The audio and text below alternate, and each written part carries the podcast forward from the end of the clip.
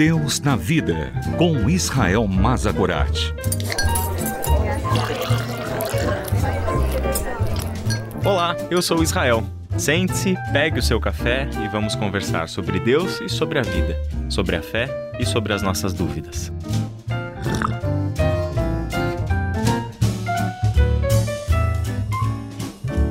Seja muito bem-vindo, muito bem-vinda a mais uma edição do Deus na Vida. Na conversa passada, iniciamos o assunto dos atributos de Deus.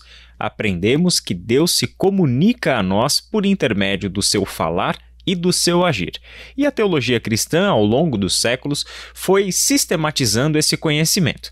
A partir da revelação bíblica, observamos que Deus possui algumas marcas próprias, algumas características que conferem a ele a identidade do Deus que se revelou a nós e por meio dessas características sabemos mais sobre quem ele é, o seu caráter e seu jeito de agir.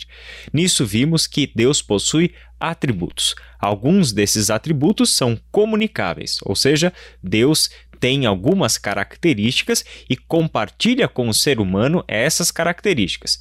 Por um outro lado, existem atributos divinos que são incomunicáveis, são propriedades do ser de Deus que jamais podem ser desenvolvidas por seres humanos por conta da nossa própria limitação e pela questão mais óbvia: nós não somos Deus.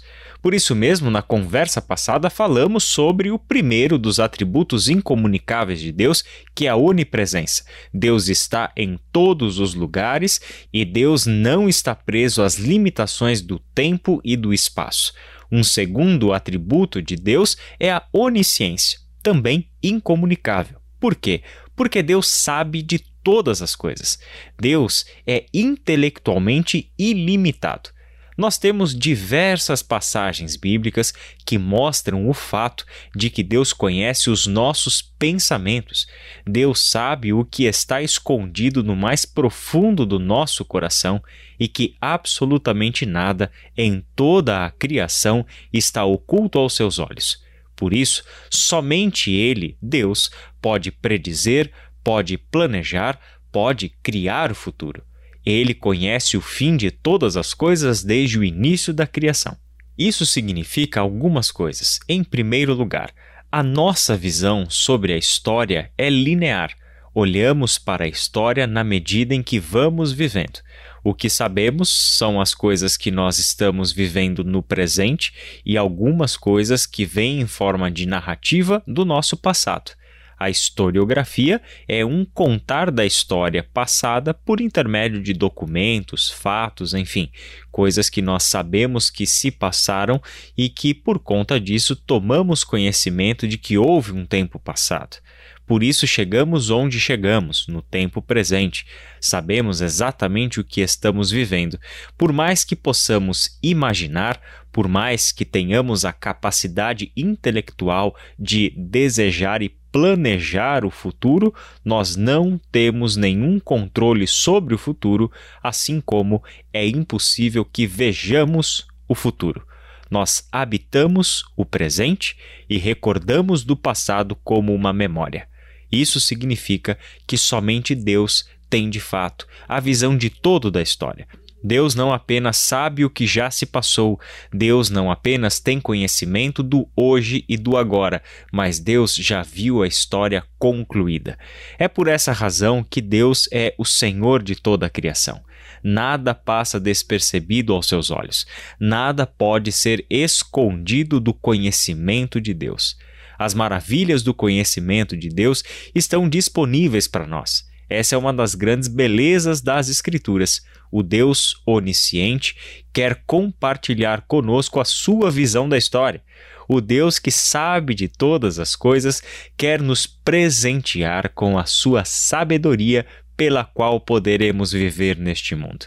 Olhar para esta limitação humana, onde é impossível, por mais que imaginemos e planejemos, não temos nenhum controle sobre o nosso futuro não precisamos nem lançar os nossos olhos para muitas décadas em relação a hoje.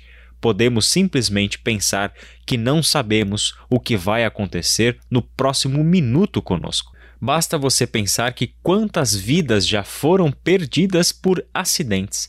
Se tivéssemos a capacidade de predizer o futuro, certamente evitaríamos alguns acidentes. Essa é uma capacidade também tão instigante para o ser humano que estimulou a literatura fantástica e a ficção científica onde viajar para o futuro, conhecer outras dimensões da realidade, fazem parte do nosso imaginário. Nós temos aí o nosso desejo de conhecer o futuro, mas sabemos que esta é uma impossibilidade devido à nossa limitação. Portanto, confiar em Deus é confiar no Deus que sabe de todas as coisas. Aprender de Deus é aprender daquele que tem o conhecimento absoluto.